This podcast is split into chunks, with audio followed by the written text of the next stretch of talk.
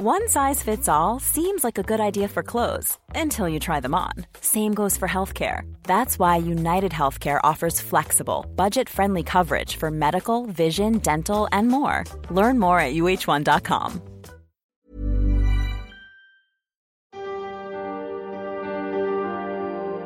Témoignages, faits de société, interviews ou récits, c'est leur histoire, une série de podcasts long format du Dauphiné libéré. Mourad Benchelali, 42 ans, a été embrigadé dans l'idéologie djihadiste à 18 ans par son grand frère. Depuis plusieurs années, il témoigne pour combattre la radicalisation. Le Lyonnais sera en conférence sur le sujet à la Tour du Pin le 7 juin. Un reportage de Pauline Seigneur. Je mène des, actions de prévention euh, de la radicalisation depuis euh, une quinzaine d'années à peu près. Parce qu'à l'âge de 18 ans, euh, j'ai été embrigadé par mon grand frère en Afghanistan. Et puis j'ai décidé de témoigner euh, pour que d'autres jeunes ne fassent pas les mêmes erreurs que les miennes. C'est-à-dire que euh, à 18 ans, je pars donc en Afghanistan et pour des raisons au départ qui n'étaient pas djihadistes, hein, j'étais juste euh, voilà, je, j'étais attiré par la proposition que me faisait mon frère avec beaucoup de naïveté, sans comprendre la réalité de de là où je mettais les pieds en fait. Mais en arrivant sur place, et eh ben je suis embrigadé par des des combattants étrangers qui m'imposent un entraînement militaire. Et puis ensuite, je tente de fuir, euh, de rentrer chez moi, mais euh, il y a les attaques du 11 septembre euh, qui font que l'Afghanistan, le pays où je suis, entre en guerre avec l'armée américaine. Et donc, ça devient difficile pour moi de, de fuir. Mais au bout de quelques mois, je réussis malgré tout à passer la frontière afghane. Mais je suis capturé par des villageois pakistanais qui me livrent à l'armée américaine. Et donc, c'est de cette manière-là que je suis déporté à, à, la fameuse prison de, de Guantanamo, où je vais y passer deux ans et demi de détention. Et euh, ensuite, je vais être extradé en France. Et, et, puis, je vais faire de la prison en France aussi parce que la justice française euh, va considérer que euh, mon passage en Afghanistan est blâmable, notamment le passage le camp d'entraînement. Et je vais faire deux ans de prison, à peu près, dans la prison de Fleury-Mérogis à Paris. Et puis ensuite, je suis libéré, euh, condamné dans un premier temps, puis relaxé par la justice française, condamné à un an de prison. Ensuite, euh, le parquet fait annuler la relaxe euh, je me pourvois en cassation et puis euh, en ce moment, je suis devant la Cour européenne des droits de l'homme et j'attends la décision de la Cour européenne des droits de l'homme. Et j'ai témoigné dans les écoles, j'ai commencé à témoigner dès 2006 en fait, parce que je, je remarquais que des jeunes pouvaient être attirés euh, par le djihad, tout simplement.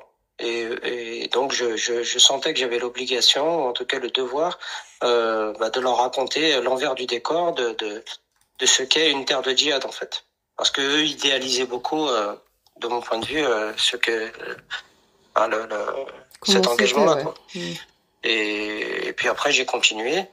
Et en parallèle, euh, je me suis formé d'abord à l'insertion, c'est-à-dire que j'étais encadrant dans l'insertion. J'ai accompagné des jeunes dans, dans, la réinsertion, dans le bâtiment, etc. Et puis ensuite, je suis devenu formateur où je formais des, des, professionnels, notamment de la pénitentiaire, sur les questions de radicalisation, etc. Et c'est comme ça que j'ai été repéré par l'administration pénitentiaire qui m'a proposé de faire un travail de médiateur euh, pour un de ces dispositifs qu'elle venait de créer euh, dans ma ville à Lyon. Et j'ai fait ça pendant quatre ans. C'est d'autant plus euh, important que de sensibiliser les jeunes parce que avant il, fallait simplement les sensibiliser sur la propagande etc leur montrant que c'était pas forcément le bon chemin mais là aujourd'hui il faut aussi les accompagner y compris euh, dans la façon de décrypter les médias, par exemple, de, de, de, décrypter une information, de faire la part des choses entre une bonne information et une mauvaise information. De, enfin, c'est, plus la, la question n'est pas simplement la question de la propagande aujourd'hui, c'est vraiment l'éducation aux médias aussi et à l'information, du rapport à l'information. Toutes les raisons qui pousseraient un jeune euh, à, à se radicaliser, euh, que ce soit des raisons sociales, euh, religieuses ou même politiques, euh, elles, existent encore aujourd'hui. C'est-à-dire que c'est pas parce que euh, ne parle plus de Daesh ou de la Syrie que euh, euh, que les jeunes ne sont pas susceptibles de se, de se laisser embrigader. Euh, et c'est pour ça que j'ai continué ce travail de prévention d'ailleurs. Ce qu'il faut regarder, c'est si, si le jeune est dans une dans une forme de rupture par rapport au reste de la société. Je pense que le, le, le, la base du problème, elle est ici. Est-ce que pour des raisons d'identité, pour des raisons euh, euh, social. Euh, on a des, des, jeunes qui, se, qui décident de se mettre en rupture avec la, avec, euh, avec les autres, avec même avec. ils commencent à avoir des griefs, par exemple, par rapport à la France, par rapport à leur pays d'origine, par rapport à, à, toutes ces choses-là. Je pense que c'est ça surtout qu'il faut observer. Ça, fait donc euh, longtemps que vous que vous euh, que vous parlez radicalisation, que vous faites de la prévention, comme vous le dites. Euh, sur cette thématique-là, euh, au fil de toutes ces années, est-ce que il y a quelque chose que vous retenez plus plus qu'une autre, une rencontre ou un message à faire passer ben, en fait, c'est vrai que moi, depuis toutes ces années, je me suis beaucoup posé la question de est-ce que, est-ce que le, le, travail de, de, de, sensibilisation est resté euh, utile en fait? Est-ce que c'est pas une chose qui, voilà, qui, qui est passée? Est-ce que c'est un problème qui est, qui est réglé ou qui est passé derrière nous, etc.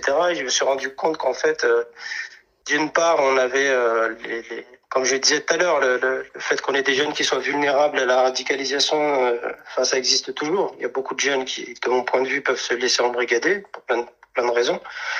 Mais à l'inverse, on a euh, beaucoup de d'institutions, on a euh, de personnes qui s'étaient engagées sur la question de la prévention de la, radicalisation, qui aujourd'hui se démobilisent sur cette question ou passent à autre chose, comme si euh, c'était un problème qui était derrière nous. Et moi, personnellement, c'est une chose qui m'inquiète. C'est-à-dire que j'ai l'impression que les pouvoirs publics aujourd'hui euh, réorientent euh, leur politique sur autre chose comme si le problème était terminé, alors qu'en fait, de mon point de vue, rien n'est réglé. On a des personnes qui euh, ont adhéré euh, à l'idéologie euh, djihadiste pour des raisons qui leur, qui leur en sont personnelles, mais, mais c'est le fruit d'un raisonnement. C'est-à-dire qu'eux ont décidé un jour, un jour de, d'adhérer au djihad par rapport à leur propre raisonnement. Et euh, moi, je ne vois pas pourquoi une personne ne pourrait pas avoir le raisonnement inverse. De mon point de vue, euh, le cerveau, en fait, euh, fonctionne comme ça. C'est-à-dire qu'on peut avoir un, jour une conviction et puis après changer d'avis. Il n'y a aucune raison qui font qu'on ne change pas d'avis. Alors, ça ne veut pas dire que tous ceux qui se sont radicalisés changent d'avis forcément. Mais en tout cas, c'est une chose qui est possible. Euh, D'ailleurs, la preuve, c'est que beaucoup de personnes qui sont sorties de prison, par exemple, n'ont pas récidivé, sont passées à autre chose, etc. Il y en a d'autres qui vont garder leurs idées, mais qui vont devenir moins violents. Mais en tout cas, moi, je pense qu'on ne peut pas dire euh, que, que l'adage qui dit djihadiste un jour, djihadiste toujours est, de mon point de vue, pas forcément vrai. Hey, it's Paige DeSorbo from Giggly Squad. High quality fashion without the price tag. Say hello to Quince. I'm snagging high-end essentials like cozy cashmere sweaters, sleek leather jackets, fine jewelry, and so much more. With Quince being 50 to 80% less than similar brands. And they partner with factories that prioritize safe, ethical, and responsible manufacturing. I love that. Luxury quality within reach. Go to quince.com slash style to get free shipping and 365-day returns on your next order. quince.com slash style.